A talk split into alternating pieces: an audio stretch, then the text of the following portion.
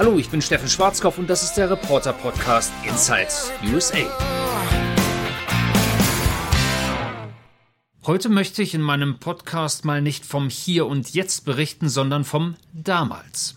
Damals nämlich vor 20 Jahren, vom 11. September 2001.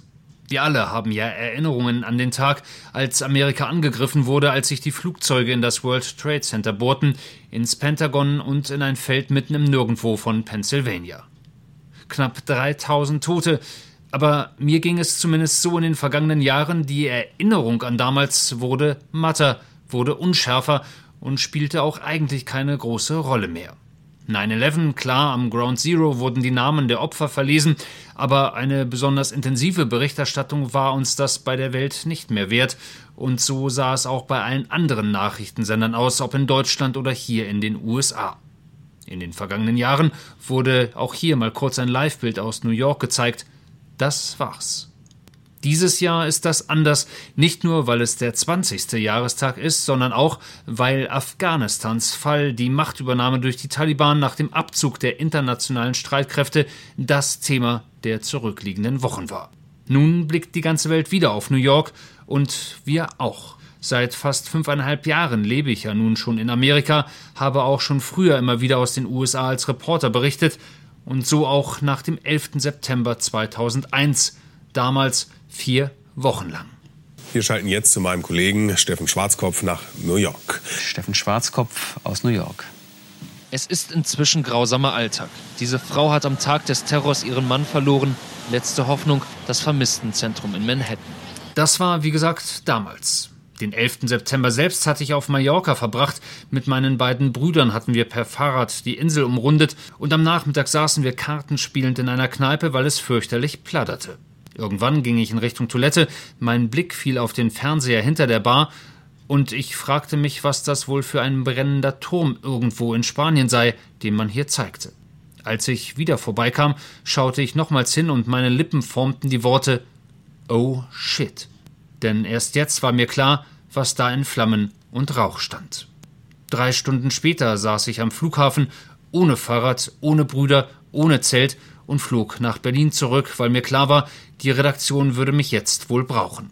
Weitere drei Tage später saß ich erneut im Flugzeug, diesmal auf dem Weg nach New York, in der ersten Maschine, die nach den Anschlägen wieder in Richtung USA abhob. Vier Wochen war ich anschließend vor Ort, interviewte Polizisten, Feuerwehrleute, Angehörige von Opfern, die Eltern eines getöteten Mitarbeiters der Deutschen Bank, Pfarrer, Ärzte, Krankenschwestern und Soldaten. Ich erinnere mich an eine seltsam langsame, teilweise leergefegte Stadt. An mein Hotel am Central Park, das normalerweise 450 Dollar die Nacht kostete, weil es aber quasi leer stand, bekam ich das Zimmer für 99 Dollar. Vor allem erinnere ich mich aber an zwei Dinge. Zum einen die Fotos. Dutzende, Hunderte, Tausende hingen in den U-Bahnhöfen an Straßenlaternen mit der immer gleichen Frage versehen. Have you seen? Haben Sie ihn gesehen? Und dann ein Name dahinter der Name eines Menschen, der im World Trade Center gearbeitet hatte und von dem es kein Lebenszeichen gab. Have you seen und dann Please call und die entsprechende Telefonnummer der Angehörigen. Es war ein Ausdruck der Hoffnung und der puren Verzweiflung. Vielleicht würde Ruth, würde Matthew, würde Margaret ja irgendwo orientierungslos durch die Stadt irren. Vielleicht würde Ryan, würde Catelyn ja in einem Krankenhaus liegen, würde Monika, würde Oliver ja bei Freunden untergekommen sein. Nichts von alledem war damals eingetreten, es gab keine Anrufe. Ich weiß nicht, wie oft ich vor diesen Plakaten stand und mir vorstellte, wie die Ehefrau, die Mutter, der Vater zu Hause saßen, auf ihr Telefon starrten und beteten, dass es doch endlich klingeln möge. Das Zweite, woran ich mich mehr als deutlich erinnere, sind die Trauerfeiern. Und immer wieder die Klänge von John Newtons Amazing Grace, wenn wieder der Sarg eines Polizisten, eines Feuerwehrmanns in eine der zahlreichen Kirchen New Yorks von Kollegen getragen wurde. Jeden Tag hörte ich die Melodie, intoniert von Dudelsackspielern. Wieder und wieder. Höre ich heutzutage das Lied, kommen sofort bei mir die Bilder von damals zurück. Wenn das bei mir schon so ist als Reporter, quasi als Außenstehender, wie geht es dann den New Yorkern, den Betroffenen selbst? Ich war vor kurzem wieder in New York und habe Überlebende getroffen, Hier ist, was sie zu berichten haben. Sie machen sich bereit für ihre Schicht. Polizisten schwer bewaffnet, schusssichere Westen, halbautomatische Gewehre. Das ist die Normalität in New York, die Normalität am Ground Zero. Hier, wo Amerika angegriffen wurde, wo eine neue Zeitrechnung begann am 11. September 2001 um Punkt 8.46 Uhr.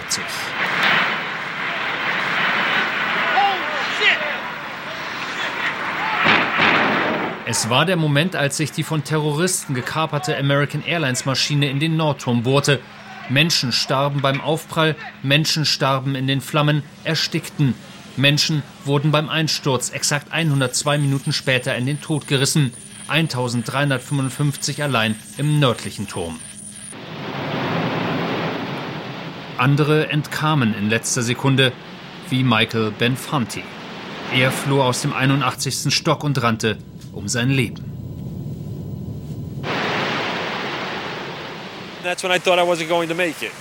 Das war der Moment, wo ich dachte, ich schaffe es nicht. Ich rannte und rannte und ich wusste, jeder kämpft jetzt nur für sich. Jeder ist auf sich allein gestellt. Als das Gebäude in sich zusammenfiel, schoss mir durch den Kopf, du warst nicht schnell genug, du hast kostbare Zeit verschwendet. Und das war der Moment, wo ich dachte, ich bin erledigt. You're done. I thought I was done. I thought I wasted too much time down here. Doch der damals 36-Jährige schaffte es und sah andere sterben. Ich sah Menschen, die vom Himmel zu fallen schienen, die in absoluter Verzweiflung einfach aus den Fenstern sprangen. Mein ganzes Leben, nichts machte plötzlich mehr Sinn für mich. Es ist nichts, was du siehst und überhaupt verarbeiten kannst. Try to understand it. Die Ereignisse von damals haben den heute 56-Jährigen nie losgelassen. Wenn er zum Ort des Anschlags zurückkehrt, dann tut er das meist nicht allein. Heute hat er seinen Bruder Angelo mitgebracht. Seine Familie weiß, dass er mit den Erinnerungen noch heute zu kämpfen hat. Wenn ich nachts träume, dann bin ich immer am Davonlaufen, am Kämpfen. Dinge, die ich schaffen will oder die ich versuche zu erreichen. Ich weiß nicht, es ist seltsam. I don't know, it's odd. Der 11. September, er hat sich eingegraben ins kollektive Gedächtnis der Stadt. Neue Wolkenkratzer sind längst an der Südspitze Manhattans dazugekommen. In der Nähe der damaligen Twin Towers ragt jetzt das One World Trade Center in den Himmel. Den Besuchern des sogenannten Freedom Towers werden beim Eintritt in den 541 Meter hohen Turm jedoch die dramatischen, die traumatischen Bilder von 9-11 erspart. Erinnerungen mögen verblassen, aber das gilt nicht für den Morgen des 11. September 2001. Jeder New Yorker weiß ganz genau, wie er die Terroranschläge damals erlebte. Ich bin die 23. Straße lang gelaufen, erzählt dieser Mann, weil ich damals da arbeitete. Und ich konnte sehen, wie die Türme brannten, mehr und mehr. Und dann sah ich, wie Menschen in die Tiefe sprangen. Das war furchtbar. Entschuldigen Sie, das bringt die Emotionen wieder zurück.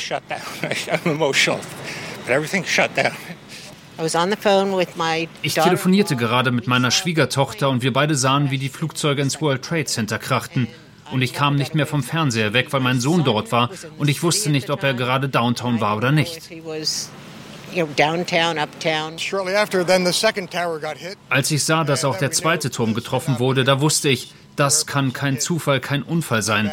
Mir war klar, hier passierte etwas Großes, etwas Schreckliches. Alle hingen förmlich am Fernseher und es war keine Frage, das war ein Big Deal. Amerika war plötzlich im Krieg. Der Südturm wurde um 9.03 Uhr zur Zielscheibe. Flug United Airlines 175 krachte in die 78. Etage. Genau dort ist zu diesem Zeitpunkt Brian Clark, der für die Firma Eurobrokers arbeitet. Heute lebt der 74-Jährige außerhalb von New York in New Jersey. Als wir ihn treffen, erzählt er uns, er hatte damals nur wenige Augenblicke lang Angst. Das einzige Mal, dass ich Furcht verspürte, waren die zehn Sekunden direkt nachdem unser Gebäude getroffen wurde. Ich war immer noch im 84. Stock und während unsere Büros komplett zerstört wurden, schwankte das Gebäude nach Westen in Richtung des Hudson River. As, as our room fell apart, the building swayed to the west toward the Hudson River. Und ich dachte, der Turm stürzt um.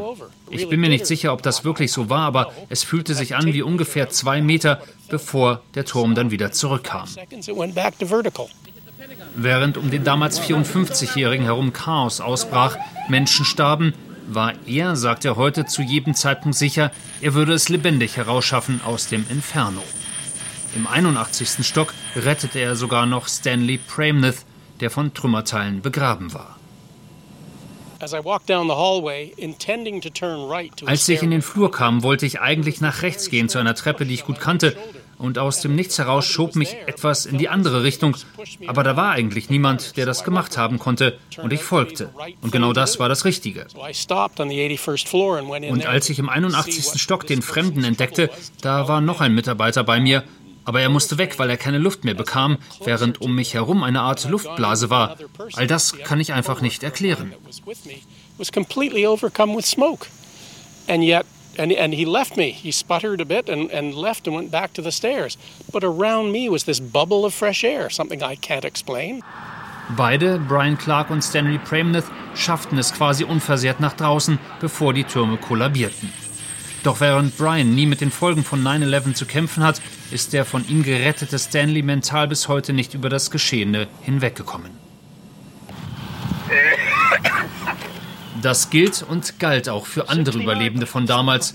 Der sogenannte Aschemann inzwischen tot. Oder Ken Johanneman, der damals live im US-Fernsehen berichtete, wie er den Flammen und Rauch entkam. Ein Jahr später hatten wir ihn nochmals zum Interview getroffen. Inzwischen lebt er nicht mehr. Er beging 2008 Selbstmord, geplagt von seinen Erinnerungen. Auch Will Jimeno hat dunkle Zeiten durchstanden, nach und während 9-11. Er war vor 20 Jahren Polizist, wurde mit seinen Kollegen zu Hilfe gerufen. 37 Mitarbeiter seines Departments starben beim Versuch, das Leben anderer zu retten, und auch den heute 53-Jährigen hätte es beinahe erwischt. 13 Stunden lang war er verschüttet, ein Kollege starb neben ihm. Momente, die er nie vergessen wird. Dominic hatte innere Verletzungen erlitten und er blutete konstant aus seinem Mund. Das war hart. Ich sagte, komm, kämpfe, aber er erwiderte, Willi, ich sterbe. Aber lasst die Welt wissen, dass ich versucht habe, euch zu retten. Ich habe ihm das versprochen. Dann nahm er seine Dienstwaffe und während seiner letzten Atemzüge richtete er sie nach oben und feuerte. Er wollte nach draußen ein Zeichen geben, dass hier noch Überlebende sind. Dann starb er. Will Jimeno hat über die Jahre versucht, das Positive in den Ereignissen vom September 2001 zu finden. Er hält Vorträge, spricht mit Kindern, Schülern, Studenten. Es ist eine wiederkehrende Botschaft, die er geradezu predigt. Ich will, dass jeder weiß, in dir drin ist die Kraft, jede Tragödie zu überstehen. Ich hoffe, dass dir nie etwas Schlimmes zustößt, aber leider funktioniert das Leben so nicht. Aber was ich den Menschen 20 Jahre nach 9-11 mitteilen will, ist, dass ich alle, die ihr Leben verloren habe, in Ehren halte. Vor allem aber möchte ich die Menschen inspirieren. Ihr könnt alles Tragische in eurem Leben bewältigen. Das versuchen auch die Angehörigen der Opfer noch immer. Die Namen der Toten sind am Mahnmal am sogenannten Ground Zero in New York eingraviert. 2753 sind es insgesamt. Und das sind nur die Toten aus Manhattan, nicht aus Washington DC, nicht aus Pennsylvania. Jeden Tag pilgern Tausende zum 9-11-Museum, einem Ort, an dem die Erinnerung an die Terroranschläge lebendig gehalten wird. Michael Benfanti war noch nie im Museum, erzählt er uns. Er muss sein Gedächtnis nicht auffrischen, seine Flucht aus dem Turm, die gehbehinderte Frau, die er in ihrem Rollstuhl die Treppen hinuntertrug und so ihr Leben rettete, all das ist ohnehin dauerhaft präsent. Man sieht die Namen hier, man sieht den Verlust und das Gefühl ist immer da, all diese Menschen haben niemals das erleben dürfen, was ich erleben durfte.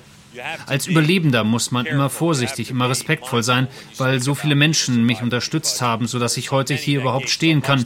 Und dafür bin ich unendlich dankbar. Ich werde das niemals vergessen.